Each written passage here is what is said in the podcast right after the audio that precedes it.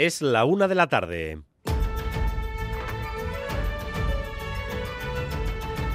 Crónica de Euskadi con Dani Álvarez.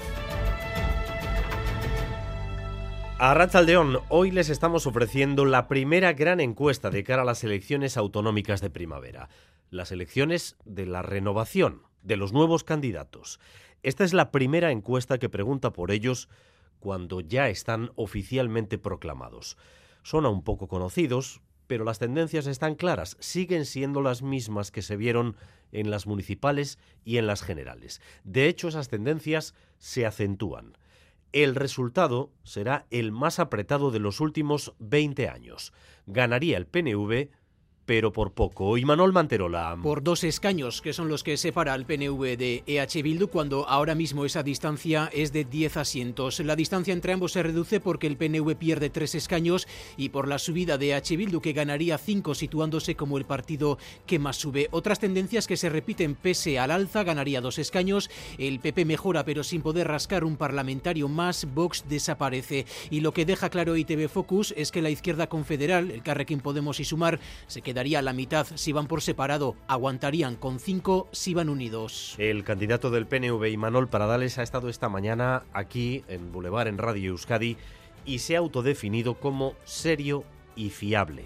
Y aquí ha dicho que la encuesta demuestra que las elecciones son cosa de dos la confianza de la sociedad vasca sigue estando depositada en el Partido Nacionalista Vasco como primer partido para gobernar este país creo que la encuesta deja también claramente una fotografía en la que este país tiene que elegir entre dos opciones, o el Partido Nacionalista Vasco o EH Bildu. Sin embargo, Arnaldo Tegui cree que esto no va de siglas. Según Otegui, no es un PNV contra EH Bildu, sino un modelo Pamplona frente a un modelo Guipúzcoa. No se trata de elegir entre el PNV y EH Bildu, se trata de elegir entre el modelo Guipúzcoa y el modelo Iruña-Pamplona.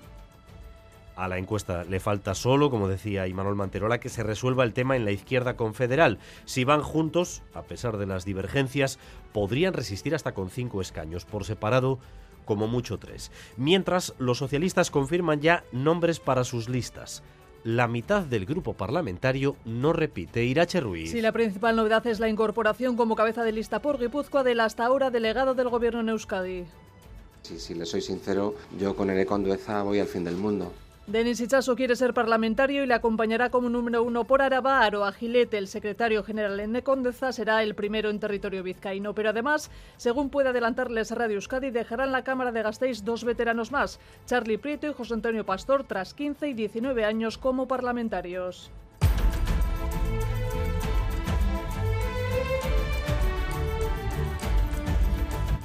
Euskadi contará con un espacio para que perviva la memoria de la tragedia del 3 de marzo en Vitoria-Gasteiz y su constitución es inminente para que pueda ir avanzando tal y como les estamos contando desde esta mañana en Radio Euskadi. Sonia Hernando. El jueves 15 de marzo, los 16 patronos de la Fundación se van a citar ante un notario después de tres largos años para dar forma a este proyecto. Y con la fecha y también acuerdo para los presupuestos, las obras que van a convertir la iglesia de Zaramaga en el Memorial 3 de marzo. Las instituciones se comprometen a aportar 3 millones hasta 2025 y el año que viene empezarán las obras. El viceconsejero de Memoria, Rodríguez Ranz, en Boulevard, sin atreverse a señalar fecha de inauguración, sí ha subrayado lo que va a ocurrir en 2026. Creo que es una, una fecha de referencia hasta ahí. Eso sí me atrevo a poner sobre la mesa, el, subrayar el carácter simbólico de esa fecha del 50 aniversario. Una representante de la asociación marchó a Kirou, sobrina de uno de los cinco obreros asesinados por la Policía Armada,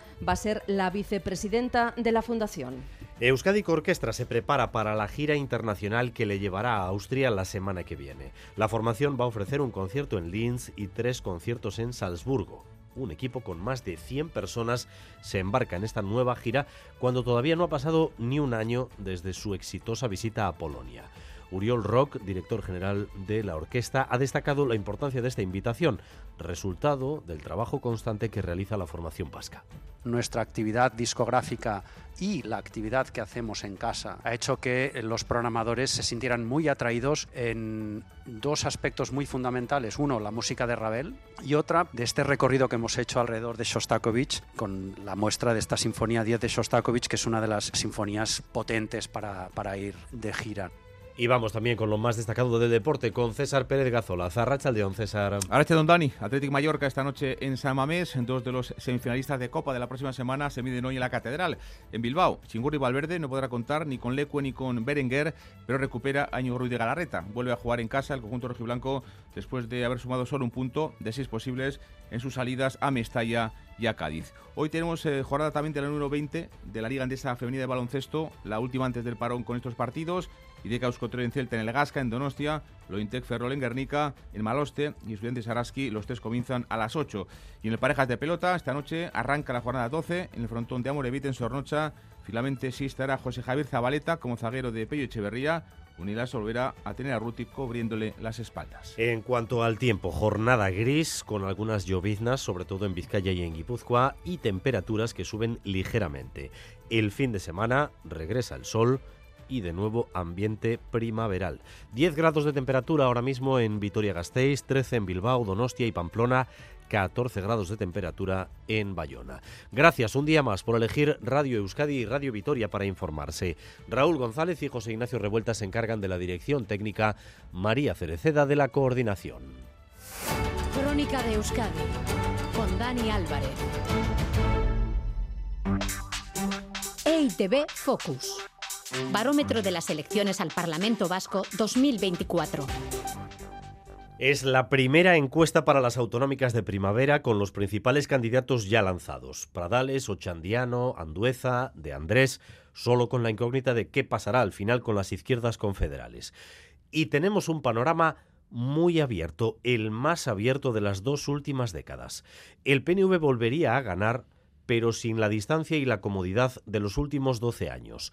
Se le acerca Euskal Herria Bildu y el PSE será más decisivo aún. Y Manuel Manterola. Vamos a traducir esas conclusiones en datos. Victoria ajustada del PNV que baja tres escaños, uno por territorio de los 31 de ahora a 28. Le sigue de cerca EH Bildu como la formación que más crece, cinco escaños más, 26 en total. Así que los 10 escaños que le separa actualmente se reducen a dos. En cuanto al Partido Socialista, mejora resultados con dos escaños más, de 10 a 12, lo que le sitúa como llave para la mayoría absoluta con el PNV o también con EH Bildu. El PP también sube sobre todo en Araba, pero no lo suficiente como para ganar más escaños. Vox pierde su única parlamentaria. A partir de aquí, la incógnita, el espacio del Carrequín Podemos y Sumar por separado, el que aguanta mejor es el Carrequín Podemos porque sacaría dos escaños frente al único asiento de Sumar, por tanto, por separado, entre los dos sacarían tres, que es la mitad de lo que tienen ahora. En el caso de una candidatura unitaria, el resultado sería sensiblemente mejor porque sacarían cinco. Y atención porque en ese escenario de unidad, PNV y PS bajarían un escaño cada uno, con lo que la distancia entre PNV y EH Bildu se reduciría a un único parlamentario. Esa victoria que augura el Focus, Victoria Gelzales, se asienta en Vizcaya. El crecimiento de EH Bildu, por su parte, viene sobre todo desde Guipúzcoa y en Araba tenemos una situación de empate. Así que todo esto se nota en la selección de por dónde se presentan los candidatos, Imanol. Sí, las decisiones no son casuales y en Araba se va a jugar gran parte de la partida porque ITV Focus dibuja un empate PNV-H Bildu con una ventaja mínima del PNV y hay otro empate entre el tercero y el cuarto PS y PP. Destacable la subida de los populares en Araba de más de tres puntos y Vox perdería su único escaño. En Vizcaya es donde más fuerte sigue estando el PNV. Su victoria se asienta ahí, gana con solvencia, aunque también aquí sufre desgaste, cuatro puntos menos en porcentaje porcentaje de voto y por tanto ya no dobla en resultados a la segunda fuerza EH Bildu. Es en Vizcaya de hecho donde EH Bildu más sube 11-8, así quedarían las cosas entre PNV y EH Bildu en Vizcaya. El PSE mejora resultados con un asiento más y PP y el Carrequín Podemos se ven a la baja. Y por último, en Guipúzcoa, EH Bildu se consolida como primera fuerza, recupera esa posición en unas autonómicas tras 12 años y le saca un escaño al PNV. Ojo al PSE porque en Guipúzcoa es donde más incrementa su porcentaje de voto y del resto, lo destacable es que Sumar sacaría su único escaño en este territorio, mientras en Araba y en Vizcaya el Carrequín Podemos aparece más fuerte. Es la primera encuesta, no hay todavía fecha para las elecciones y los principales candidatos son, eh, bueno, digamos que no son precisamente celebridades. Eso se nota también en los datos que nos muestra el Focus. Se nota porque Pradales, Ochandiano, Andueza y Gorrochategui son los que más identifican la ciudadanía, pero ninguno llega al 60% de conocimiento. El resto está por debajo. En cuanto a las valoraciones, nadie destaca especialmente. Tenemos eh, tres candidatos que aprueban, Pradales con un 5,6, Ochandiano con un 5,4, Gorrochategui un 5, Andueza roza el aprobado y ya por debajo están Alba García de Sumar un 4,7, aunque la menos conocida de todos, y a Javier de Andrés le puntúan con un dos y medio. Esta mañana ha estado en Boulevard el candidato del PNV, Imanol Pradales. Ha sido, por tanto, el primero en analizar estos datos del Focus. Ve unas elecciones que son cosa de dos, o PNV o EH Bildu, mientras que Bildu ve más siglas, ah, ve más que siglas, ve modelos, el modelo de Pamplona o el modelo de Guipúzcoa. Fermín Alberdi. Sí, el PNV ve en el Focus la prueba de que esto es algo entre dos. Candidato al Endacari Manuel Pradales. La encuesta ratifica que la confianza de la sociedad vasca sigue estando depositada en el Partido Nacionalista Vasco como primer partido para gobernar este país. Deja también claramente una fotografía en la que este país tiene que elegir entre dos opciones, o el Partido Nacionalista Vasco o EH Bildu. El líder de Euskal Herria Bildu, Arnaldo Otegui, niega lo dicho por Pradales. He escuchado hoy algún decir que en las próximas elecciones en estos tres territorios hay que elegir entre dos siglas políticas, entre Euskal Herria Bildu y el Partido Nacionalista Vasco. No se trata de elegir entre el PNV y H. Bildu, se trata de elegir entre el modelo Guipúzcoa y el modelo Iruña-Pamplona. Los socialistas vascos rechazan asimismo ese escenario a dos, candidato al Endacari en Andueza. Pues una lectura muy positiva, ¿no? La tendencia siempre es al alza y eso es muy importante. Y en un escenario en el que algunos quieren ver una pelea entre dos, queda cada vez más claro que el Partido Socialista no solo está ahí, sino que es cada vez más determinante, ¿no? El Partido Popular Vasco, Laura Garrido, recuerda lo de siempre, que ellos mejoran sobre los sondeos. Pues hay mucho voto oculto del Partido Popular y que cuando realmente es la encuesta de verdad, pues siempre, como suele pasar, solemos mejorar sustancialmente los resultados que reflejan las encuestas. Vox, Amaya Martínez, se fija en los presagios sobre las dos formaciones abertzales mayoritarias. Vemos un PNV en claro receso, corre peligro porque H. Bildu, como hemos visto, va a subir. Yo creo que esa es la peor que podemos sacar de esta encuesta que hoy ha salido. Y luego está lo de la izquierda vasca no a Berzale. Miren, Gorrochategui en nombre de Podemos y con el focus en la mano pide unidad. Yo creo que es evidente que los números nos están diciendo que si vamos unidos, el espacio sale fortalecido. Polarizar o sumar entre espacios será la enseña de las próximas autonómicas. La entrevista de Pradales con Xavier García Ramsden esta mañana nos ha servido para extraer también dos palabras con las que el candidato del PNV se autodefine, a él y a su proyecto, serio y fiable. La seriedad la plantea también como una especie de contraste frente a las propuestas que ha realizado Pello Chandiano para la gobernabilidad y admite Pradales que está cómodo pactando con los socialistas. Irache Ruiz. Si el PNV es una garantía en sí mismo, es la idea en la que ha insistido su candidato. Porque el Partido Nacionalista Vasco si es algo es fiable es fiable. Lo que es importante es que la sociedad vasca se dé cuenta de que si quiere fiabilidad al frente de un gobierno, un nuevo gobierno vasco, lo que tiene que hacer es lograr que un partido nacionalista vasco eh, obtenga unos muy buenos resultados en las elecciones. Y Manuel Pradales entiende que no es el momento para posicionarse sobre si debe llegar al Endacaricha el partido más votado, pero le dejaba este recordatorio a EH Bildu. Si hubiéramos aplicado ese criterio, en España hoy gobernaría Feijó. En Navarra gobernaría Esparza, de UPN, y en Iruña no se habría producido un cambio. Yo creo que hay que ser un poco serios.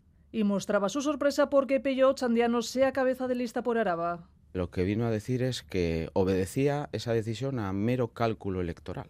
Y la verdad es que me sorprendió la sinceridad, que como obtener un escaño por Araba es eh, más sencillo y más barato, pues eh, era lo que tenía que hacer. Además, en el Boulevard Pradales apostaba por mantener la línea de los acuerdos con los socialistas, una postura en la que reconoce que están muy cómodos. Precisamente el PSE empieza a desvelar sus cartas para su grupo parlamentario en la próxima legislatura. Del grupo actual, al menos la mitad de integrantes van a salir: Mendía, Riola, Prieto, Pastor.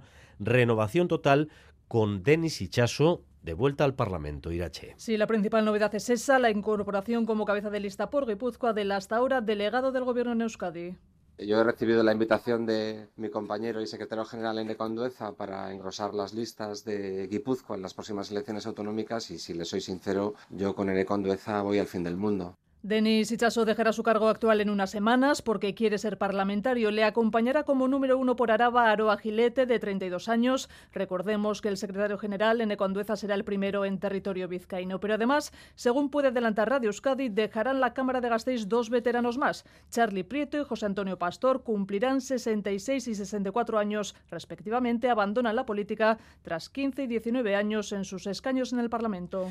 Y a la izquierda, pues de momento sin novedades. Continuamos con la intriga de si Euskadi podría ser sitio distinto y Podemos y Sumar se mantienen unidos. Todo apunta a que no, pero ninguna de las dos partes quiere decir en público lo que realmente piensa, que esa unidad con las actuales condiciones es imposible.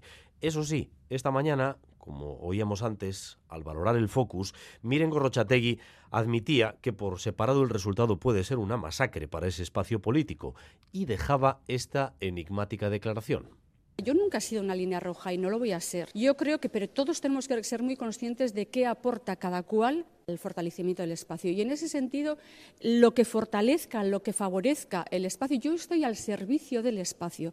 la fórmula resultante posible que mejor eh, sea para, para, para, el fortalecimiento del espacio, ahí estaré yo. Podemos no, no veta a nadie, Podemos no comprende los vetos a nadie y Podemos no acepta los vetos a nadie. Entonces, sin vetos, pero desde luego atendiendo al objetivo, que es fortalecer el espacio. Eso es lo principal. Y a partir de ahí cada uno tendremos que estar, yo misma, pero todos los demás tendremos que estar donde nos toque estar, donde mejor favor le hagamos a este, al fortalecimiento de este espacio. Hablaba Pradales antes de su plan para Osakidecha, justo a la misma hora en la que la consejera de Salud exponía datos sobre su gestión en el Parlamento. Si Pradales se marca bajar aún más las listas de espera y retirar los filtros para que te pueda ver el médico, Sagardui dice que eso ya está haciéndose y que va bien. Ahí no hay iglesia. Sí, Gochones Sagardui saca pecho de la gestión de su departamento, anunciando que los objetivos marcados a comienzos de curso se han cumplido y antes de lo fijado. El objetivo a seis meses era recuperar los 65 días de demora media en intervenciones quirúrgicas, bajar de los 30 días de espera para pacientes oncológicos, bajar de los 90 días para cirugías cardíacas. Solo cuatro meses después ya hemos mejorado esos datos. Añadía que en atención primaria el objetivo era bajar de las 48 horas de espera media y también elevar la presencialidad del 61 al 70% y que estos objetivos también se han cumplido. Subrayaba a su vez que un tercio de la plantilla de Osakidecha está inmersa en un proceso de estabilización. Declaraciones de y hoy en este pleno de control tras reivindicar ya el pasado martes que Osakidecha ya ha sido una prioridad en este gobierno de Urcuyu. Y en Galicia la campaña electoral ya está lanzada y hoy también se ha publicado una encuesta, una encuesta en la que se aprecia una caída del Partido Popular y un ascenso del bloque nacionalista galego, insuficiente aún para mandar al PP a la oposición. Enviada especial a Santiago, Nerea Sarriegui, hoy llega el desembarco de los líderes del PP y del PSOE. Sí, lanzada la campaña y ante este panorama incierto ya ha llegado a piedra fita en Lugo el presidente que encadenó cuatro mayorías absolutas. Su labor será recorrer la Galicia rural para trasladar que el PP de estas elecciones es el mismo, aunque con otra estrategia. El lema en su última campaña fue Galicia, Galicia, Galicia. Hoy los términos son otros el presidente del gobierno ha tenido que firmar facturas. Facturas políticas. En España los ciudadanos no somos iguales ante la ley. El señor Sánchez convenció a los españoles, a mí también, de que la amnistía no entraba en el ordenamiento jurídico. El candidato Alfonso Rueda, que también sitúa a Sánchez como rival, agradece a Feijó su ayuda, pero quiere transmitir que él no es la sombra del líder algún día coincidiremos, pero a verdade é que a maioría dos días cada un estará nun lugar eh, e eu agradezo moitísimo que me estén botando a man e que estén axudando a difundir todo o que queremos facer na seguinte legislatura. Mañana Rueda, Feijó y Rajoy reunirán a 15.000 personas en la Plaza de Toros de Pontevedra, el talismán, dicen, de las mayorías absolutas. A 120 kilómetros en Ourense, cuarta aparición de Pedro Sánchez en Galicia en dos semanas y en Ferrol, Yolanda Díaz en busca de la entrada de Sumar en el Parlamento ante un Benega que parece intratable. Seguimos adelante. La campaña electoral en Galicia va a condicionar también, por supuesto, los discursos aquí. Y en Cataluña, eh, hoy hemos escuchado a uno de los portavoces de la Generalitat, a uno de los consellers, decir que hay gente destrozada, más de mil familias destrozadas por el no de Junts a la ley de amnistía. Sergi Sabria. Serà amnistia a tothom, vale? fantàstic, collonut, però també de ser que dimarts hi havia jo què sé, 1.200 persones, 1.200 uh, famílies que havien estat absolutament pendents d'això i jo vaig coincidir amb unes quantes que estaven absolutament destrossades perquè comencen judicis ja.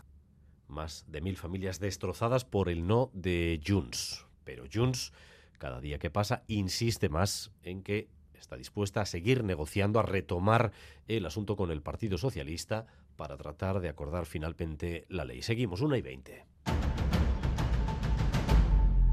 El cansancio que está haciendo mella ya en las familias de la escuela concertada podría dar combustible a un posible acuerdo. Hoy las partes se vuelven a reunir, están reunidas. De hecho, vamos a ver con qué expectativas para tratar de desatascar las próximas jornadas de huelga que están ya convocadas para la semana que viene. Natalia Serrano, Arrachaldeón. A León, pues sí, aquí en la sede del CRL están hoy y ahora todas las partes, cada una con su visión, porque incluso también hay representantes de las AMPAs en una discreta concentración. La visión de Cristau Escola, la patronal, es que no se puede llegar a la semana que viene con tres nuevas convocatorias de huelgas. Por el alumnado, nos ha dicho su directora, hay que negociar, hay que conseguir acuerdos. María Eugenia y Parraguirre debemos de ser capaces de encontrar un acuerdo. Y repito, lo he dicho desde el primer día, no será ni el nuestro ni el de ellos, pero será el de todos. Y con esa voluntad negocian ya con los sindicatos este nuevo encuentro, eh, preguntábamos nosotros a las centrales cuando llegaban si puede ser el del acuerdo, el del principio de acuerdo por lo menos. Ellos nos decían tienen voluntad, pero desconocían la nueva propuesta que a esta hora ya les presenta la patronal. La línea roja, la subida salarial acorde al IPC. Miren Zubizarreta Ela que haya unos salarios que estén por debajo del IPC, bueno, eso supone un empobrecimiento para las trabajadoras y los trabajadores. Y luego, eh, aparte del tema salarial, tenemos otros aspectos y otras reivindicaciones que tienen que ver con las cargas de trabajo. Y las familias, tú las has mencionado, Dani, pues están aquí, decíamos, en esa discreta concentración, tras una pancarta, piden que se acaben ya las huelgas. El futuro de, nuestro país, el futuro de Euskadi está en riesgo porque si no conseguimos una formación adecuada, luego nos llevamos las manos a la cabeza cuando los informes PISA y este tipo de, informes pues, pues dicen que la, que la formación de nuestros alumnos cada vez es más deficiente. Mañana han convocado precisamente una manifestación para pedir que se solucione el problema ya de la concertada de iniciativa social. Y aquí a esta hora se sigue negociando una hora ya de encuentro entre patronal y sindicatos. Natalia Serrano en directo, penúltimo intento por detener esa sucesión de huelgas en la escuela concertada que hace mella ya en familias y especialmente en el alumnado. Y vamos ahora con el espacio de memoria que se proyecta en Vitoria-Gasteiz para que perviva lo que ocurrió el 3 de marzo del 76. Sabíamos que se estaba trabajando en ese espacio de memoria, sabíamos de sus posibles ubicaciones, pero el proyecto tenía que empezar a andar. Hay que empezar a tomar decisiones. Y eso ya es inminente. Sonia Hernando. El gobierno vasco ha citado por carta a los 16 futuros patronos de la fundación en una notaría para el jueves 15 de marzo, 15 de febrero, perdón, según ha podido saber Radio Euskadi, con la fecha hay también acuerdo para los plazos y presupuestos de las obras de la iglesia de Zaramaga, donde se va a ubicar el memorial. El obispado cede el uso de esa iglesia tasada en 1.700.000 euros y las instituciones aportan 3 millones hasta 2025. José Antonio Rodríguez Ranz es viceconsejero de Derechos Humanos y Memoria en Boulevard de Radio Euskadi no debe ser ni el proyecto del gobierno, ni el proyecto del obispado, ni el proyecto de Memoria Gara o de, o de Marcho Akiru, sino tiene que ser el proyecto de, todos. Y ese es el, reto, el empeño, que yo estoy convencido que eh, lo vamos a hacer. El año que viene comenzarán las obras del memorial para honrar la memoria de los cinco trabajadores asesinados y los más de 100 heridos por los disparos de la Policía Armada.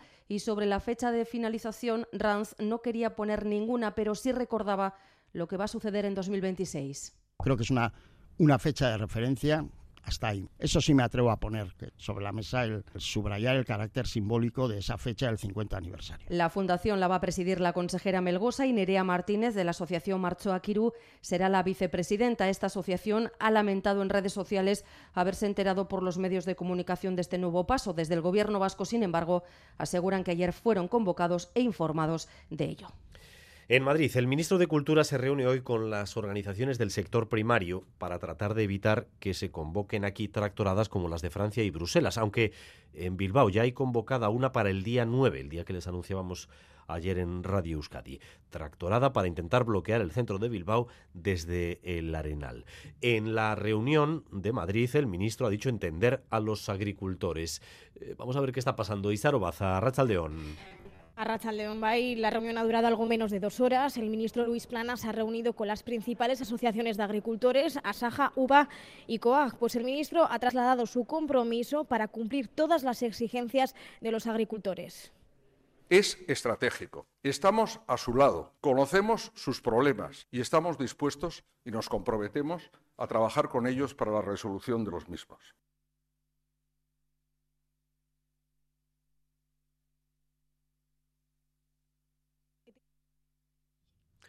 Hemos perdido la conexión con nuestra compañera Isaro Baza. Estábamos hablando de la reunión del ministro con las organizaciones eh, del sector primario, con las organizaciones de agricultores, para tratar de evitar que haya aquí también eh, protestas. En Iparralde eh, han parado los bloqueos de carreteras, pero han empezado también otras protestas de una escala diferente, centradas en las grandes superficies. Hoy ha sido el turno de Asparne y Angelu superficies como Leclerc o Carrefour.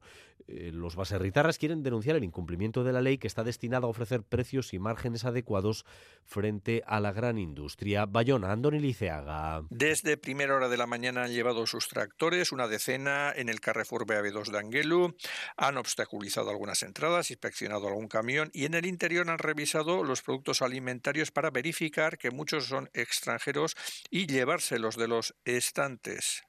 Ouais, un panier, un caddie de 100 euros, il n'y a que 6,50 euros qui revient au producteur. Pour c'est normal ça. Elle est où la différence Elle est où la différence discusiones con los responsables y el carnicero sobre si dan o no prioridad a los productos franceses y han pedido una ley EGalim eficaz que posibilite precios adecuados para los agricultores. Dicen que de una compra alimentaria de 100 euros solo seis y medio van a ellos y quieren que sean por lo menos 10 Iván Pebet. Negoziatzen duguraik uh, entrepresekin eta, eta supermerkatoekin. Untxa ikus dezatela uh, laborarien uh, kesea, zenta ez balin bat dugu prezioak, prezioak lortzen, ebegu ahundek ezian gira. En torno a los anuncios del Gobierno dicen que algunos son buenos, pero quieren medidas que duren. Por ejemplo, la medida relativa al combustible profesional. Quieren que siga más allá de 2024. Estábamos en conexión con Madrid también para ese encuentro entre el Ministerio y los agricultores. Y Saro, eh, los agricultores, ¿qué es lo que le han trasladado al ministro? Pues el compromiso del ministro ya lo decíamos, que era trabajar para cumplir las exigencias de los agricultores, pero este compromiso para los agricultores no es suficiente. Dicen que van a mantener las convocatorias de movilización para la semana que viene. Escuchamos a José Manuel Cebollada, vicepresidente de Asaja. Tenemos las próximas elecciones en el Parlamento Europeo este año y entonces el campo se tiene que hacer notar. No puede ser que se nos esté tomando el pelo de esta manera y no podamos vivir dignamente en nuestras explotaciones. Los portavoces de las asociaciones de agricultores siguen aquí compareciendo hasta ahora, pero Dani, ahora mismo hay una treintena de agricultores aquí en la puerta del Ministerio concentrándose. Y miramos ahora también a, la patronal guipuzcoana ADEGI, porque hoy ha alertado de que en un año el absentismo laboral se ha multiplicado por tres en las empresas de Guipúzcoa. Negoñi. El absentismo en las empresas de Guipúzcoa ha escalado en enero hasta el 33%, convirtiéndose en uno de los aspectos que más preocupa a las empresas. Aún es pronto para conocer las razones de este incremento que analizarán desde ADEGI. José Miguel Ayerza, director general de la patronal guipuzcoana. Hace un año era aproximadamente el 10%, 10-11%, o sea, se ha multiplicado por, eh, por tres. Por eso es un, factor de preocupación que estamos subrayando. Pues el absentismo es uno de los, elementos eh, que históricamente eh, suele, suele aparecer y, aquí nos ha llamado la atención el que, bueno, pues que en este último año se haya incrementado de manera, de manera relevante. La falta de personal cualificado y los altos costes de personal son otro de los factores de preocupación, además del descenso en el capítulo de inversiones. La tendencia es descendente desde 2019 y este año, de nuevo, se espera que vuelva a bajar el número de empresas que vaya a aumentar el nivel de inversiones. En cuanto a las perspectivas para este año, 7 de cada 10 empresas dicen tener un nivel de pedidos normal o alto y en el 17% de las empresas el nivel de pedidos ha aumentado con respecto al trimestre anterior. Crónica de Euskadi con Dani Álvarez.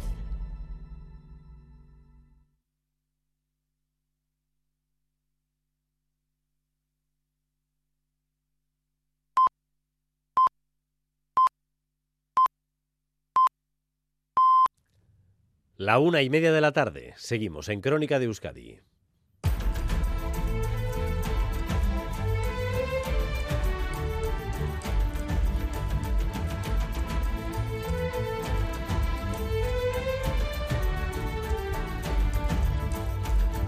Vamos con el tráfico. Precaución en la N622 en Cigoitia. Un coche se ha salido de la carretera y ahora mismo está ocupando un carril en sentido Bilbao. No ha habido heridos, pero precaución, como decimos, en la N622 en Cigoitia, sentido Bilbao. Eh, por cierto, si ustedes son de, de estas cosas, eh, que sepan hoy que se ha pronunciado la famosa marmota film. Y la marmota no ha visto su sombra. Ha salido de la madriguera, no ha visto su sombra. ¿Y eso qué significa? Pues ya lo estamos diciendo todos estos días. Que se adelanta la primavera. Euskalmeta, Rachaldeón. Caixo Arrasaldeón, a medida que avance la tarde, la nubosidad eh, se irá rompiendo algo y la probabilidad de lloviznas cada vez va a ser menor. En la mitad eh, sur de Navarra el ambiente será soleado y en esta zona el viento del norte también irá perdiendo algo de fuerza. Las temperaturas hoy se quedarán entre los 10 y los 14 eh, grados, registrándose los valores más elevados en el sur. Y mañana sábado el día amanecerá con nieblas y con restos de nubes bajas, pero con el paso de las horas se irán disipándose y se impondrá el tiempo soleado en general, aunque no se descarta que la costa tengamos algunos intervalos de nubes bajas. Y esta situación es probable que el domingo se mantenga. El viento en general mañana va a soplar flojo con toques del este en la costa y por ello en la costa las máximas se mantendrán sobre los 12 o 13 grados, mientras que en el resto subirán hasta situarse entre los 14 y los 17 grados. Y buscamos también el avance de Quirol al día, con ustedes todos los días a las 2 y cuarto aquí en Radio Euskadi, con la previa de la jornada deportiva intensa, una vez más que tenemos este fin de semana y que empieza para los nuestros ya esta misma noche. César Pérez Gazo, la Zarra Chaldeón. Dani, pues sí, Atleti Mallorca, esta noche, como decías, en San desde las 9, dos de los semifinalistas de Copa de la próxima semana se miden hoy en la Catedral, en Bilbao. Sin Guri Valverde no podrá contar ni con Íñigo Leque ni con Alex Berenguer, pero recupera a Íñigo Ruiz de Galarreta, vuelve a jugar en casa en Bilbao el conjunto rojiblanco después de no haber dado su nivel habitual de esta temporada en las salidas eh, consecutivas a Mestalla y a Cádiz. Así califica Ernesto Valverde a este Mallorca que desde dos años dirige el Vasco Aguirre. Llevamos dos eh, partidos en los que no hemos ganado y queremos volver a ganar y sabemos lo que tenemos delante. Un equipo como el Mallorca que es un, que es un dolor de muelas para cualquiera enfrentarse a ellos y la pasada medianoche se cerraba el mercado invernal de fichajes en el fútbol. Osasuna vende al Chimi Ávila al Betis y Darko Brasanac al Leganés. Radio Vázquez es director deportivo de Osasuna. Me dejan satisfechos porque si el Chimi estuviese aquí, sinceramente creo que en julio valdría más dinero. O sea, menos, perdón, más no, menos. Es verdad que había otros equipos, creo que, el club en general nos hemos movido bien porque han, han empezado a salir situaciones porque nosotros las hemos buscado, porque claro, si solo te focalizan una, entonces eh, creo que esa vara de medir nos vino muy bien y con todo eso creo que el ciclo del Chimi en Pamplona había terminado. Y en el Deportivo Alavés finalmente se queda en Vitoria, en Gasteiz, Luis Rioja. No llega un central, el que pedía Luis García Plaza y el cuadro azul cede a Maras a Levante. Baloncesto, hoy tenemos eh, jornada de la número 20 de la Liga Andesa Femenina, la última antes del parón eh, con estos partidos, los tres a las 8.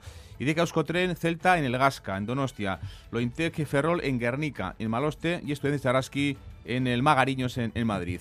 Más baloncesto, victoria de mucho mérito anoche de Basconia, se imponían por 10 puntos al Maccabi, iguala el equipo de Dusko a los israelíes eh, con 13 triunfos, con un solo pívot y cuatro lesionados. El conjunto gasistarra fue capaz de agarrarse a los puntos de Marcos Juar, que hizo 26, y a los 15 puntos y 15 rebotes Chiva Moneque para ganar al conjunto de, de Maccabi. Dusko Ivanovic. Ganas partido con esos que están jugando y no piensas que no está. Y es única manera. Y si pierdes, pierdes porque no has jugado bien. Y ganas porque has jugado bien, no porque estos te faltaban. Esto está claro. ¿eh? Y esto ha sido contra Bayern y esto es esta noche. Que están, tienen que jugar bien para ganar.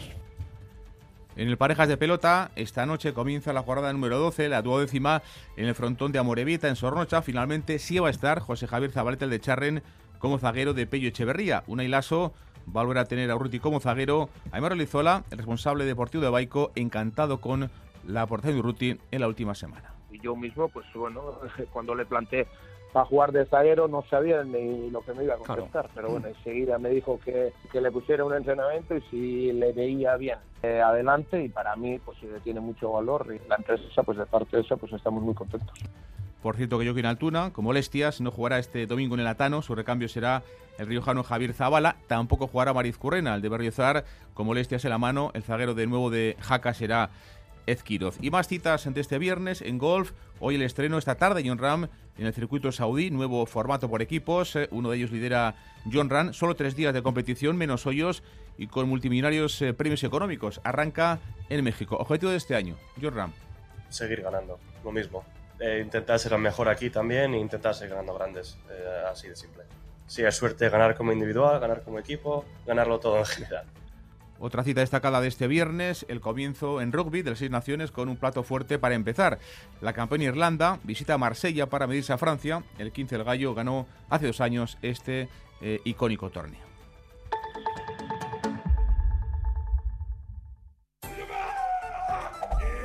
Este es Xiaolin, especialista de cine en artes marciales. O lo que es lo mismo, especialista en repartir. Todo el día así Sí, reparte mucho. Pero nada comparado con lo que reparte el Rasca Millonario de la ONCE, que reparte más de 20 millones de euros en premios. Y eso es mucho repartir. Rasca Millonario de la ONCE. Reparte como nadie. A todos los que jugáis a la ONCE, bien jugado. Juega responsablemente y solo si eres mayor de edad. Este domingo en Crónica de Euskadi fin de semana entrevista al alcalde de Iruña, Joseba Sirón, un mes después de su reelección. Será a partir de las ocho y media en Radio Euskadi. La una de la tarde y 36 minutos. Continuamos en esta crónica de Euskadi con más noticias y más información en directo para ustedes hasta las dos y cuarto. Eh, hablemos ahora del ocio de los jóvenes, que da la impresión de que se ha transformado eh, de una manera bastante notoria en los últimos años, porque ahora ya no quieren pasar la tarde metidos en una lonja, prefieren más planes al aire libre. Tras el boom que vivió este fenómeno hace aproximadamente una década, la pandemia supuso que se desplomara el número de locales o bajeras alquilados por cuadrillas. Si hace 10 años casi el 20% de los jóvenes tenía lonja, ahora solo la tiene el 5%. María Ruiz. Sí, son datos del Observatorio Vasco de la Juventud y por poner ejemplos, en Gasteiz hoy en día no hay más que siete locales juveniles registrados. En Guecho, 17. Es un 70% menos que antes de la pandemia. También ha cambiado la edad, son más mayores. Hace 10 años estos jóvenes tenían entre 15 y 19 años, ahora entre 20 y 24. El sociólogo de la Universidad del País Vasco, Diego Carbajo, explica el porqué de estos datos. En ese periodo, 2010-2016, estos espacios posibilitaban formas de consumo más económicas. La pandemia hizo que estos locales se clausuraran, ha hecho que se pierda esa continuidad. Añade que muchas cuadrillas se han desanimado también por la normativa que se ha endurecido. En las inmobiliarias subrayan que cada vez gestionan menos lonjas. Joana Bustinza de la inmobiliaria Erribide de Munguía. Todas las semanas aparecían en la inmobiliaria grupitos eh, preguntando por lonjas y ahora en meses no hemos tenido una consulta. Se acostumbraron a hacer vida en la calle y dejaron las lonjas. Y lo confirman quienes han dado ese paso, han dejado su lonja. Mayal en Gamboa y su cuadrilla tuvieron alquilado un local durante unos cinco años. Tras la pandemia, esos meses en los que socializaron muy poco, prefieren ahora la calle. lonja Parece que el cambio en el ocio juvenil es evidente, sin embargo hay quienes todavía continúan en su local o bajera. ¿Por qué? Así lo explican. Egon gaitezke euri egunetan bebai, e, barruan, e, isketan, jolasean. La consideramos un choco en el que poder reunirnos todos los amigos. Reconocen, eso sí, que cuando se marchan a estudiar fuera o empiezan a trabajar, muchos deciden dejar sus lonjas. En Barcelona, una mujer de 78 años ha sido desahuciada por una deuda de 88 euros. Vivía de alquiler en pleno barrio gótico, una de las zonas más cotizadas de la capital catalana. Mayalen Galparsoro. Blanca ha pasado la noche en una pensión fuera por primera vez de la que ha sido su casa durante 50 años. Con un contrato de renta antigua pidió a la propietaria hace seis años que realizara unas obras tras, tras una fuga de agua y ahí comenzó el rifirrafe porque a cambio se le impuso a Blanca una subida en su cuota de 88 euros al mes. Al principio ella se negó a pagar, después sí lo hizo, pero a falta del pago de un mes le llegó la orden de desahucio. A pesar de las mediaciones, el acuerdo no ha sido posible con la propietaria y el piso ya ha sido desalojado. Un piso en el barrio gótico de Barcelona. En el bloque solo quedan dos vecinas de la ciudad, el resto son turistas que van y vienen. Blanca vivirá ahora en una pensión hasta que el ayuntamiento le encuentre una vivienda social. Y en Navarra, los sindicatos de la educación pública han pedido hoy una bajada lineal de ratios y mejoras laborales y retributivas para el profesorado. Reconocen que es difícil adoptar estas medidas todas al mismo tiempo, pero sí esperan que se haga de manera escalonada. Isabel Fernández de UGT, en nombre de los sindicatos de la educación pública. Una reducción lineal de ratios que mejore la posibilidad de atender al alumnado como se merece. No obstante, somos conscientes de la dificultad de adoptar esta medida al mismo tiempo en todos los niveles y todas las etapas. Y por ello mostramos nuestra disposición a hacerlo de manera escalonada a lo largo de esta casi recién estrenada legislatura.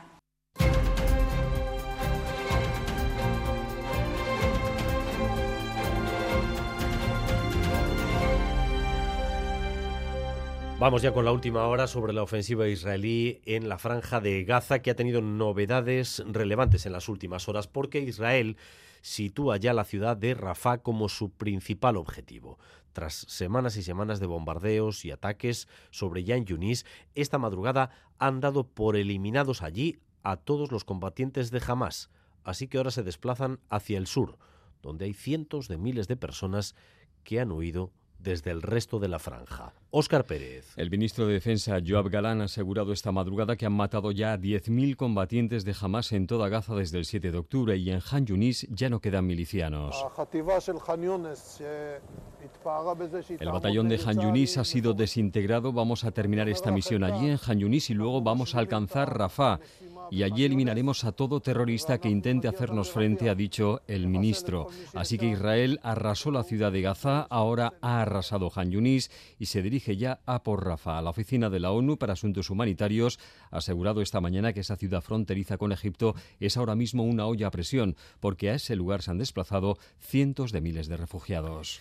Sobre Palestina, Oscar, eh, eh, tenemos un movimiento de, Joe Biden, que veremos si es el primero de otros sobre Israel o contra comportamientos en Israel, porque eh, ha firmado una orden ejecutiva para bloquear los activos de varios colonos israelíes porque se han comportado de una forma violenta, intolerable con los palestinos.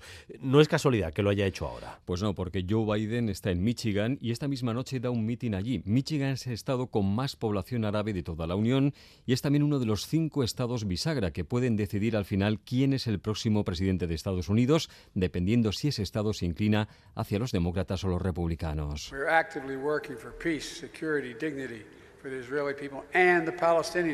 Estamos trabajando por la seguridad, paz y dignidad para el pueblo israelí y también para el palestino, enfatizaba Joe Biden esta pasada noche.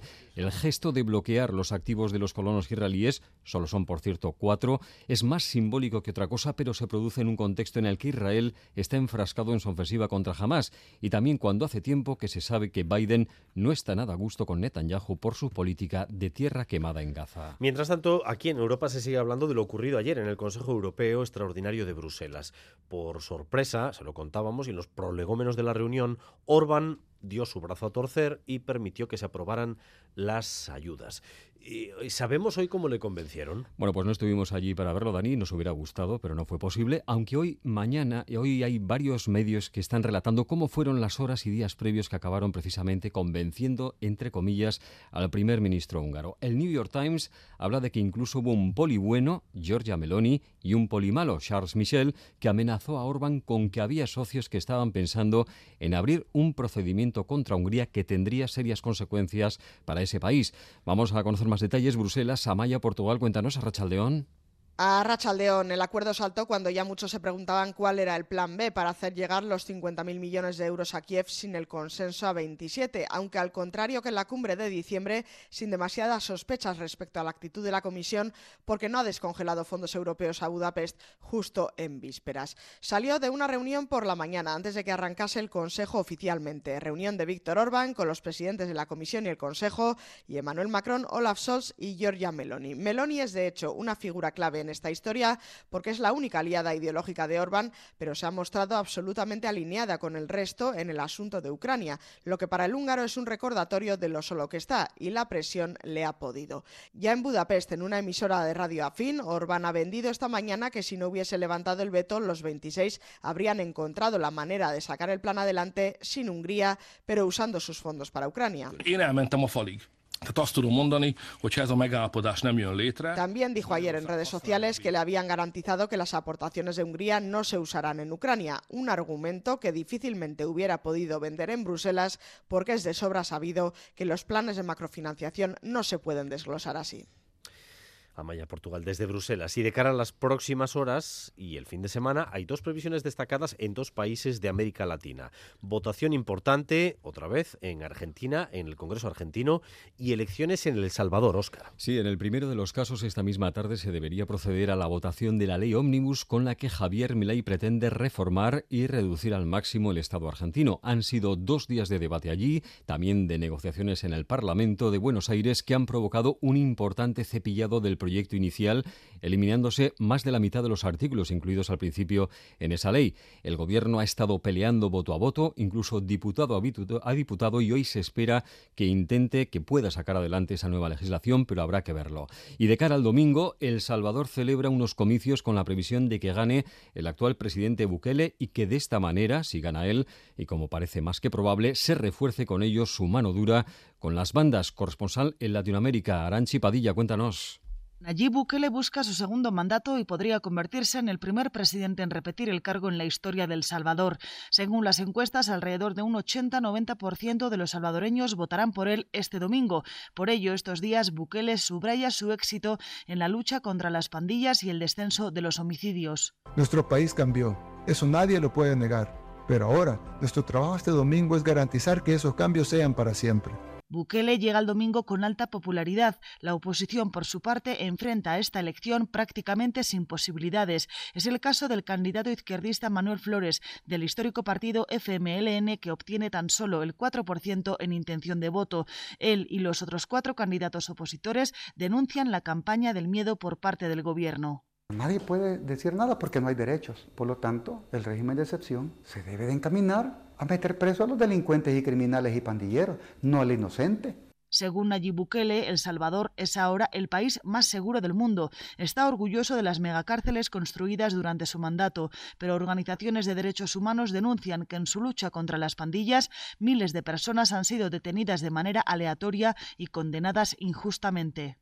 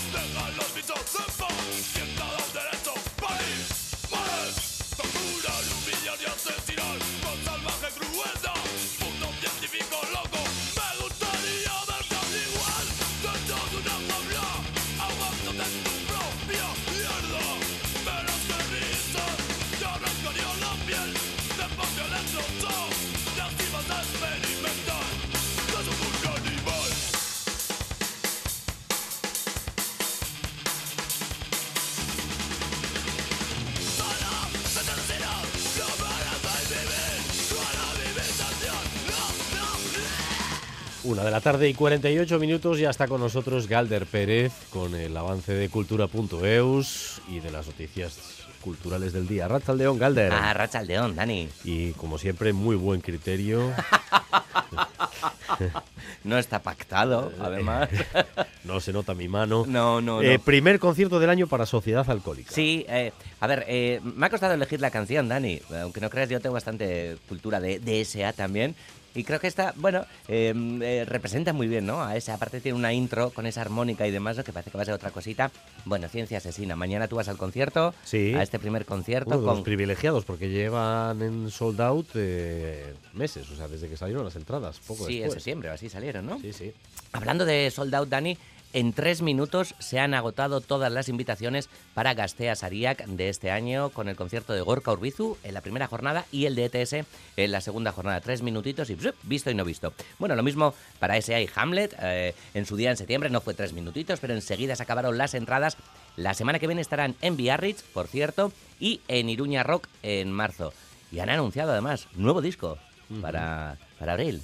Ver. Expectante, Dani. A ver si llega. Sí, sí, claro, siempre. La verdad es que musicalmente creo que ya lo hemos comentado, pero cómo viene el año, ¿eh? Eh, con el disco de, de Gorka Urbizu, eh, comenzamos el año. Ahora eh, también el del IBE ha salido estos días y demás, dupla. eh, Doctor Deseo, Anari, S.A., wow. Año musical este 2024 y con despedidas.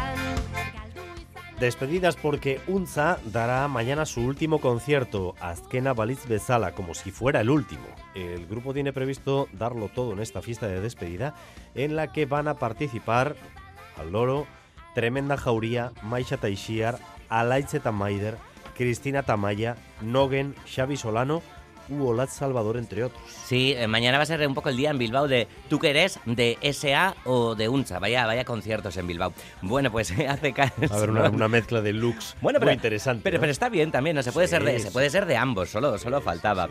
Bueno, pues eh, Uncha, que hace un año más Pantalones o menos... anchos vas a Unza, eh, sudadera negra vas a S.A. O bueno, sin la peluca, yo puedo ir sin la peluca a Uncha, me pongo la peluca y voy a ese. Bueno, con la peluca puedo ir a cualquier concierto. Eh, Alda Pangora, escuchamos aquí pues un gran hit. Fíjate, Uncha desde que empezaron en la calle Somera, mucha gente pasará por Somera, por cierto. Está un señor aquí haciendo gestos extraños en, mitad del estudio, Dani, ahora le vamos a saludar. Bueno, Uncha, que necesitan descanso físico y mental y demás. Bueno, pues eh, el de mañana, una despedida. Josuna Arakistain eh, lo cuenta así, con, con emoción, que va a ser una fiesta muy bonita la de mañana. Guretzako kontzertu bada gure gertukoak, gure bidean parte izan dianak, baina baita ere nahi izan dugu ba, bide hortan isladatu eta publikoarentzat baita ere ba, esanguratsuak dian artistak eta bueno, nik uste kriston festa izango dela. Desiatzen ikusteko miribila beteta eta eta publikoa ba, berotasuna sentitzeko. Eta gainera, esan izan dugu, ez dugula initzen saiatu hainbeste, azkenengo kontzerturako baino. Esan digute, badatozela Kordobatik batzuk, Asturiastik, Galizitik, Madriletik, eta bueno, guretzat oso berezi izango da.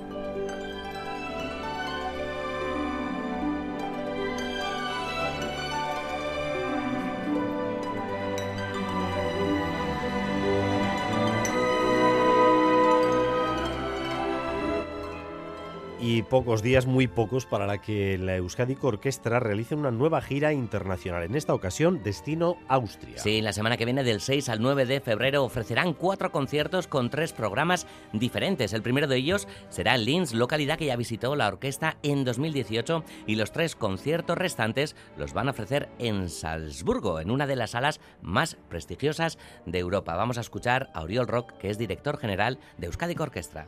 Son cuatro conciertos la semana que viene con programas densos, potentes, lo cual mm, implica siempre un esfuerzo, eh, una planificación y sobre todo un síntoma. Esfuerzo y planificación porque estamos hablando de una compañía de, más, un poquito más de 100 personas y por supuesto un síntoma de eh, cómo quieren aquellos que tienen puestos el foco en nuestra orquesta, quieren que interpretemos un repertorio ambicioso, de corte internacional y sin ninguna cortapisa localista. Cuando un amigo se va, queda un espacio vacío que no lo puede llenar.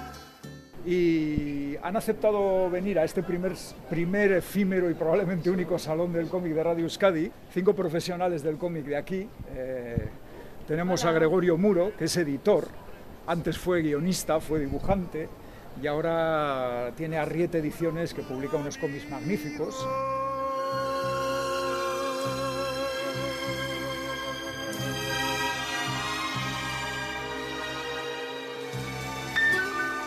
Hablabas de un señor haciendo gestos. Sí. Es un señor emocionado. Es un señor emocionado. Porque eh, es el último día aquí en Radio Euskadi de nuestro compañero Iñaki Calvo. Iñaki Chu. ¿Qué pasa? Arrachaldeón. Arrachaldeón, Iñaki. El último día y me obligáis aquí a estar, ¿eh? canallas. Hombre, no podías faltar en el resumen cultural, compañero. Hablar de Iñaki Calvo es hablar, como no, de, de radio y también de, de cómic. Tenemos muchos recuerdos, además, ¿no? Mucha, mucha vida en común con, con Iñaki en esta Fíjate, casa, yo Dani. el primero. A ver, en atención antena, a la que viene. En antena el primero. La primera vez que entré en antena en directo, que fue para dar una información del tráfico, un día a las siete y media de la tarde, fue en un programa que hacía Iñaki con Ander Iríbar, que se llamaba El Garagú. Un gran programa. Y, y entonces ahí llegué yo con todo, con todo mi canguelo la primera vez que tienes que locutar en antena. Tú le- Era- le ves ahora, ¿eh? Lo para- suelto que está. Bueno, solamente tenía que leer dos líneas, y, pero, pero para mí era el turmalet, ¿no? Y bueno, pues... Se olvidaron de mi nombre. Se olvidaron de. Pero si no sabían cómo- cómo pero me si te llamaban. acuerdas cómo te llamaron, Y ¿no? entonces me. eh, bueno, y ahora vamos a conocer la última hora sobre el tráfico con. eh, y entonces yo miré a Ander. eh, Iñaki estaba silbando allí como. Uy, ay, miré a Ander y digo, no sabe, no sabe cómo me llamo. No sabe cómo- Entonces dijo, Ander López. Bueno. Y ahí entré yo. Bueno. Acertó tu segundo apellido. Casi, Y mi mamá me casi, dijo, ¿no? ¿qué, qué te han llamado? ¿Cómo te han llamado? Te Bueno. avergüenzas de, te avergüenzas de es- tu nombre. Es de lo que te acuerdas, fíjate, Digo, no, no, Dani. o sea, son así.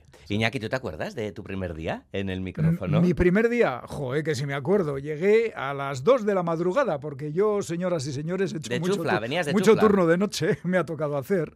Llegué a las 2 de la madrugada el 1 de junio de 1988 y me encontré en la redacción, estaban en el turno de noche Enrique Martín y José Ramorejón. Y me dijeron, hola, ¿qué tal? Hola, soy Iñaki Calvo. El, no, oh, y tal, cual, pim. Y me encargaron una crónica. Y era una crónica que, iba, que iba sobre el proceso de excomunión de un, de un obispo, el obispo Lefebvre, que fue muy famoso porque hizo un- una movida dentro de la Iglesia Católica y que les comulgaban, vamos. Hice la crónica, cuando terminé alucinaban, "Jo, vaya crónica tal, y luego, y luego tuve el orgullo de escuchar que nunca he vuelto a hacer una crónica tan buena. Fue la primera, pero bueno. ¿eh? Aquel recuerdo tengo y bueno, ese turno de noche se repitió durante varios años. Bueno, ¿Eh? Es la intimidad de la noche que da para mucho. Bueno, pero te conservas muy bien a pesar de las noches. ¿eh? Gracias, Majo. Eh, la radio en general es como una, una especie Como una picadora, ¿no? No, bueno, tiene su parte de picadora y su parte de refrigeradora, entonces te conserva, te conserva, aunque te estés, estés par- car- seas parte carne picada, estás bien conservado. Y luego eh, yo siempre recordaré de esta Santa Casa la de veces que he dicho, yo prefiero hacer programas, bueno, pues venga, informativos. Eh, bueno, ¿qué le vamos a hacer? ¿Eh, Dani? Bueno, No sé, tú- yo siempre te he visto bien en el informativo. Ya, ya, ya, ya. Eh, los últimos años, Iñaki, además lo has pas- los has pasado, ¿no? Dirigiendo Pompas de Papel, eh, pro- el programa de, de libros de esta casa, en el que colaboras desde el inicio, hablando de, de cómics. Algún día, Dani, además tendremos que ir a entrevistarle a Iñaki, eh, el equipo de Cultura.us, porque yo creo que tiene, atención, la colección de cómics más importantes de Euskal Herria, me atrevería a decir, Iñaki. No sé yo, por no herir sensibilidades, yo suelo decir que quizá de Vizcaya. Puede ser de Vizcaya. Tengo muchos. Pero tienes Eh, una, una nave alquilada ahí en Basauri. para No, no, no, no tengo Casi, nave casi, ¿eh? alquilada, pero voy a mi proyecto ahora que. Todas las semanas te veo con una torre de cómics. Tú habla, habla con mi mujer y ya te dirá lo que opina de todo esto. En casa y el trastero. Eh, no, no, he, tenido la suerte de que me gusta mucho el cómic y de que en esta casa he podido hablar de cómics bastante, bastantes veces. Y voy a seguir, voy a seguir viniendo una vez al mes, incluso a veces dos, para hablar de cómics. En Cultura Puntaus estará, por cierto. Eh, por sí. cierto, por cierto. Ya sé que a Dani estos temas pues no le... no le- pero bueno, Dani tuvo un di- le traje a un dibujante, a Carlos Jiménez, y fue una entrevista que yo creo que no recuerdas con desagrado. No, no, no, no, no, no, no recuerdo. No recuerda la nada, entrevista en nada sí. con desagrado. ¿Eh? Bueno, y he tenido el orgullo de entrevistar dos veces a Francisco Ibáñez, el papá de Mortadelo y Filemón, y, y bueno, a Uno muchos autores. mitos. Sí, sí, sin duda. ¿Eh? Si a mí estáis un día cerca o pasáis por mi casa y me oís reír, probablemente esté leyendo un, un álbum de Mortadelo y Filemón. ¿Cuál fue tu primer TV, Iñaki? Pues mira, a mí el veneno del cómic me lo inocularon cuando era un crío, estaba enfermo en cama y me trajeron un álbum de Asterix, La Hoz de Oro, y un álbum de Tintín, El Loto Azul. Eso fue el comienzo, o alguien abrió la caja de Pandora y desde entonces no he parado. Voy a tener que pasar por tu barrio ahora para vacilarte. Voy a echar de menos eh, los vaciles que Bueno. nos echamos en la redacción. Iñaki. Pues bueno, tú pasa por ahí y yo ya me pasaré por el tuyo también. Y te llamaré al timbre. bueno, Iñaki, un placer. Ha verdad. sido un placer, compañeros. Eh, sois Compañero fantásticos. fantástico. Nada, vosotros también, joder, ala, ya empezamos. sois, sois grandes y la radio está en buenas manos. Venga, que yo tengo que seguir ahora, ¿eh? Ah, amigo. Mira qué calvo ese- Venga, Verdín, agur. Agur.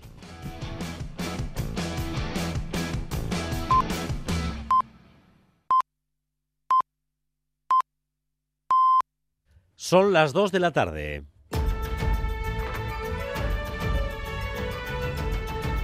Crónica de Euskadi con Dani Álvarez. Gracias por continuar en nuestra compañía, gracias un día más por elegir Radio Euskadi y Radio Vitoria para informarse. Durante los próximos minutos vamos a tratar de resumir para ustedes lo esencial de la información de esta jornada de viernes, un día en el que les estamos ofreciendo en EITV la primera gran encuesta de cara a las elecciones autonómicas de primavera. Van a ser las elecciones de la renovación, de los nuevos candidatos. Es la primera encuesta que pregunta por ellos cuando ya han sido oficialmente proclamados.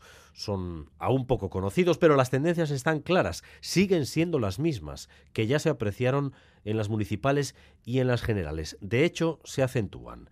El resultado se prevé el más apretado de las dos últimas décadas. Ganaría el PNV pero por poco. Y Manuel Manterola. EITB apunta, EITB Focus apunta a una victoria ajustada del PNV que baja tres escaños de los 31 de ahora a 28. Le sigue de cerca EH Bildu como la formación que más crece, cinco escaños más, 26 en total, así que los 10 escaños que le separan actualmente se reducen a dos. En cuanto al Partido Socialista, mejora resultados con dos escaños más, de 10 a 12, lo que le sitúa como llave para la mayoría absoluta con el PNV o también con EH Bildu. El PP también sube, sobre todo en Pero no lo suficiente como para ganar más escaños y Vox pierde su única parlamentaria. A partir de aquí, la incógnita, el espacio del Carrequín Podemos y Sumar. Por separado, el que aguanta mejor es el Carrequín Podemos, porque sacaría dos escaños frente al único asiento de Sumar. En el caso de una candidatura unitaria, el resultado sería sensiblemente mejor porque sacarían cinco. Y atención, porque en este escenario PNV y PS bajarían un escaño cada uno, con lo que la distancia entre PNV y EH Bildu se reduciría a un único parlamentario. La victoria Gelzale, por tanto, se asienta en Vizcaya, el crecimiento de Bildu en Guipúzcoa y en Araba hay una situación de empate. Es la primera encuesta, todavía no tenemos fecha para las elecciones y los principales candidatos no son precisamente celebridades. Eso se nota también en los datos que nos muestra este focus. Se nota ese poco conocimiento porque Pradales, Ochandiano, Andueza y Gorrochategui son los que más identifican la ciudadanía, pero ninguno llega al 60% de conocimiento. El resto por debajo. En cuanto a las valoraciones, nadie destaca especialmente. Tenemos tres candidatos que aprueban. Pradales con un 5,6, Ochandiano con un 5,4, Gorrochategui 5, Andueza Roza el aprobado y ya por debajo están Alba García de Sumar 4,7, la menos conocida de todos, y a Javier de Andrés le puntúan con un 2,5. Esta misma mañana ha estado en Boulevard el candidato del PNV, Imanol Pradales. Ha sido, por tanto, el primero en analizar esta encuesta, este focus. Ve unas elecciones que son básicamente cosa de dos, o PNV o EH Bildu, mientras que Bildu, más que siglas, quiere ver modelos, o el modelo de Pamplona o el de Guipúzcoa. Fermín Alberdi. En el Focus la prueba de que esto será un duelo a dos, candidato Imanol Pradales. La encuesta ratifica que la confianza de la sociedad vasca sigue estando depositada en el Partido Nacionalista Vasco como primer partido para gobernar este país. Deja también claramente una fotografía en la que este país tiene que elegir entre dos opciones, o el Partido Nacionalista Vasco o EH Bildu. Arnaldo Tegui, líder de la coalición EH Bildu, niega lo dicho por Pradales. Es un una competición entre dos modelos diferentes. Escuchado hoy algún portavoz decir que en las próximas elecciones en estos tres territorios hay que elegir entre dos siglas políticas, entre Euskal Herria Bildu y el Partido Nacionalista Vasco. No se trata de elegir entre el PNV y H. Bildu, se trata de elegir entre el modelo Guipúzcoa y el modelo Iruña-Pamplona. También los socialistas vascos descartan ese escenario a dos, candidato Eneco Andueza. Pues una lectura muy positiva, ¿no? La tendencia siempre es al alza y eso es muy importante. Y en un escenario en el que algunos quieren ver una pelea entre dos, queda cada vez más claro que el Partido Socialista no solo está ahí, sino que es cada vez más determinante, ¿no? El Partido Popular Vasco recuerda que siempre mejoran sobre los sondeos y luego miren Gorrochategui en nombre de Podemos y con este focus en la mano ha pedido a Sumar llegar a un acuerdo de unidad. La entrevista de Pradales esta mañana nos ha servido para extraer dos palabras con las que el candidato del PNV se autodefine, a él y a su proyecto, serio y fiable. La seriedad la plantea, por cierto, también como una especie de contraste frente a las propuestas realizadas por Pello Chandiano para la gobernabilidad. Y admite que está cómodo pactando con los socialistas. Irache Ruiz. Sí, la idea fundamental en la que ha insistido en el Boulevard, que el PNV es una garantía. Porque el Partido Nacionalista Vasco si es algo es fiable. Es fiable. Lo que es importante es que la sociedad vasca se dé cuenta de que si quiere fiabilidad al frente de un gobierno, un nuevo gobierno vasco, lo que tiene que hacer es lograr que un Partido Nacionalista Vasco eh, obtenga unos muy buenos resultados en las elecciones Y Manuel Pradales entiende que no es el momento para posicionarse sobre si debe llegar al Endacaritza al partido más votado, pero le dejaba una advertencia a Euskal Herria Bildu. Si hubiéramos aplicado ese criterio, en España hoy gobernaría Feijó, en Navarra gobernaría Esparza, de UPN, y en Iruña no se habría producido un cambio. Yo creo que hay que ser un poco serios. Y mostraba su sorpresa porque Pello Chandiano sea cabeza de lista por Araba. Lo que vino a decir es que obedecía esa decisión a mero cálculo electoral. Y la verdad es que me sorprendió la sinceridad, que como obtener un escaño por Araba es eh, más sencillo y más barato, pues eh, era lo que tenían que hacer. Pradales apuesta por mantener la línea de los acuerdos con los socialistas, una postura que reconoce estar muy cómodos. Hablando de los socialistas, estos empiezan a desvelar sus cartas para su grupo parlamentario en la próxima legislatura. Del actual, al menos la mitad van a salir. Mendía, Arriola, Prieto, Pastor, renovación total con Denis Ichaso en Guipúzcoa Irache. Sí, es la principal novedad la incorporación como cabeza de lista por Guipúzcoa del hasta ahora delegado del gobierno en Euskadi. Yo he recibido la invitación de mi compañero y secretario general Ene Condueza para engrosar las listas de Guipúzcoa en las próximas elecciones autonómicas y si le soy sincero, yo con Ene Condueza voy al fin del mundo. Denis Ichaso dejará su cargo actual en unas semanas porque quiere ser parlamentario. Le acompañará como número uno por Araba Aroa Gilete, de 32 años. Recordemos que el secretario general, Eneco Andueza, será el primero en territorio vizcaíno. Pero además dejarán la Cámara de Gasteiz dos veteranos más. Charlie Prieto y José Antonio Pastor cumplirán 66 y 64 años respectivamente. Abandonan la política tras 15 y 19 años en sus escaños en el Parlamento.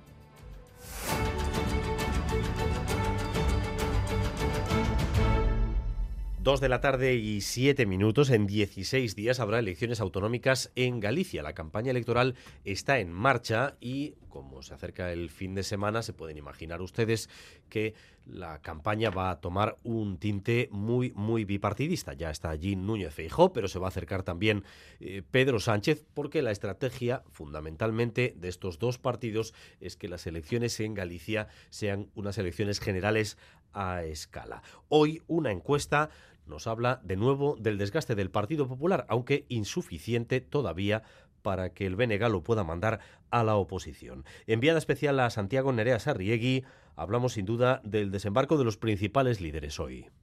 A Rachaldeón sí, de hecho, hasta ahora está a punto de comenzar en Monforte, en Lugo, una comida del PP presidida por Alberto Núñez Feijóo, el presidente que encadenó en Galicia cuatro mayorías absolutas. Su labor será recorrer la Galicia rural para trasladar que el PP es el mismo, aunque cambiando su estrategia. El lema en su última campaña fue Galicia, Galicia, Galicia. Hoy los términos son otros el presidente del gobierno ha tenido que firmar facturas. Facturas políticas. En España los ciudadanos no somos iguales ante la ley. El señor Sánchez convenció a los españoles, a mí también, de que la amnistía no entraba en el ordenamiento jurídico. El candidato Alfonso Rueda también sitúa a Sánchez como rival. Agradece a Feijó su ayuda, pero quiere transmitir que él no es la sombra del líder algún día coincidiremos, pero a verdade é que a maioría dos días cada un estará nun lugar e eu agradezo moitísimo. Mañana Rueda, Feijó y Rajoy reunirán 15.000 personas en la Plaza de Toros de Pontevedra, el talismán, dicen, de las mayorías absolutas. A 120 kilómetros en Ourense, cuarta aparición de Pedro Sánchez en dos semanas y en Ferrol, Yolanda Díaz en busca de la entrada de Sumar en el Parlamento. Hoy una encuesta más. El Bénega sigue siendo el partido que más crece, aunque aún no lo suficiente como para plantear de verdad un cambio. En Madrid, el ministro de Agricultura se ha reunido con las organizaciones del sector primario para tratar de evitar que se convoquen aquí tractoradas como las de Francia y Bruselas, aunque en Bilbao ya se ha convocado una para el día 9, el día que les anunciábamos ayer en Radio Euskadi. Tractorada para bloquear el centro de Bilbao desde el Arenal. El ministro ha dicho a los agricultores que entiende sus demandas, que entiende su malestar. Madrid, Cisaro Baza. Eso es, el ministro de Agricultura se ha comprometido a cumplir todas las exigencias de los agricultores. Luis Planas. Es estratégico. Estamos a su lado, conocemos sus problemas y estamos dispuestos y nos comprometemos a trabajar con ellos para la resolución de los mismos. El ministro se ha comprometido a trabajar tanto a nivel estatal como europeo para aligerar la burocracia y flexibilizar la política agraria común, dos de las principales exigencias que habían puesto hoy los agricultores sobre la mesa. Sin embargo, el compromiso del ministro no ha sido suficiente para desconvocar las manifestaciones que las principales asociaciones de agricultores han llamado para la semana que viene. Dicen que esta es la tormenta perfecta para salir a la calle y se escuchen sus exigencias. Escuchamos a los portavoces de Asaja y UPA tenemos las próximas elecciones en el Parlamento Europeo este año y entonces el campo se tiene que hacer notar. No puede ser que se nos esté tomando el pelo de esta manera y no podamos vivir dignamente en nuestras explotaciones. Es el momento de defender el modelo de producción española, que es el momento de trasladar a la, a la Comisión por tanto, reunión de dos horas sin acuerdo se mantienen todas las convocatorias de manifestaciones para la semana que viene.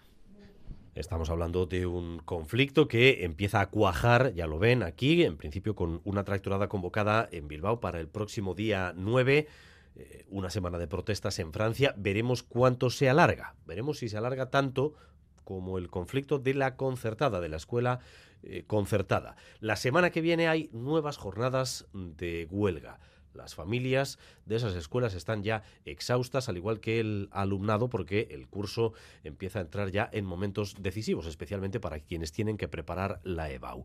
Los sindicatos y la patronal vuelven a estar reunidos hoy y la reunión eh, está siendo larga. No es de esas en las que se ha roto el diálogo a los 20 minutos. Siguiendo esa reunión está todavía Natalia Serrano. A ver si hay novedades. Arrastaldeón, Natalia. Bueno, pues la novedad, tú lo has dicho, es que siguen reunidos. A las doce y media se han dado cita y a esta hora continúan hablando en la sede del CRL. Nuevo intento, por lo tanto, con nueva propuesta de la patronal de la que desconocemos los detalles, pero de la que decía la directora de Cristau Escola es una propuesta mejorada.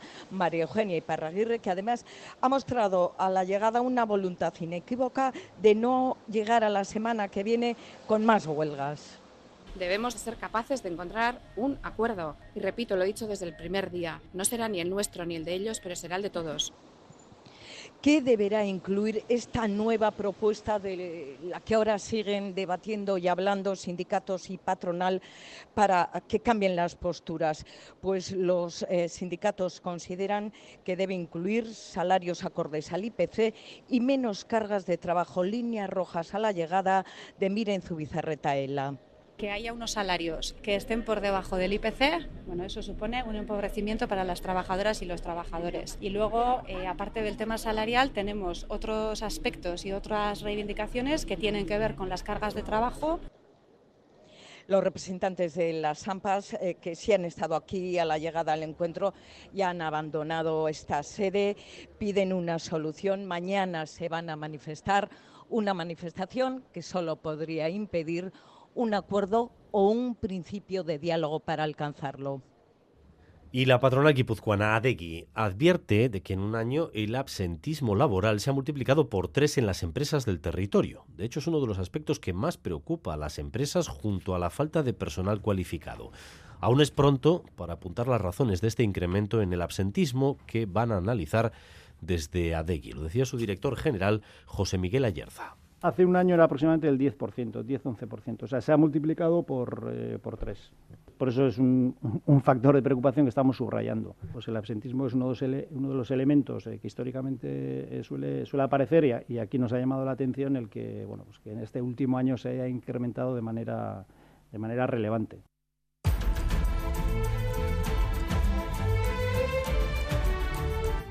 Recta final de edición, como siempre con la previsión del tiempo para las próximas horas y el fin de semana. Euskalmet, Arrachaldeón. Caixo Arrachaldeón, a medida que avance la tarde, la nubosidad eh, se irá rompiendo algo y la probabilidad de lloviznas cada vez va a ser menor. En la mitad eh, sur de Navarra el ambiente será soleado y en esta zona el viento del norte también irá perdiendo algo de fuerza. Las temperaturas hoy se quedarán entre los 10 y los 14 eh, grados, registrándose los valores más elevados en el sur. Y mañana sábado el día amanecerá con nieblas y con restos de nubes bajas, pero con el paso de las horas se irán disipándose y se impondrá el tiempo soleado en general, aunque no se descarta que en la costa tengamos algunos intervalos de nubes bajas. Y esta situación es probable que el domingo se mantenga. El viento en general mañana va a soplar flojo con toques del este en la costa y por ello en la costa las máximas se mantendrán sobre los 12 o 13 grados, mientras que en el resto subirán hasta situarse entre los 14 y los 17 grados. Hasta aquí esta crónica de Euskadi, más información cada hora en punto y a partir de las 7 en Gambara con Arancha García, eh, hoy en edición reducida por la retransmisión a las 9 del partido del Athletic. Raúl González y José Ignacio Revuelta han estado en la dirección técnica, María Cereceda en la coordinación. Esteriquez, Zaindu Escarricasco. Crónica de Euskadi con Dani Álvarez.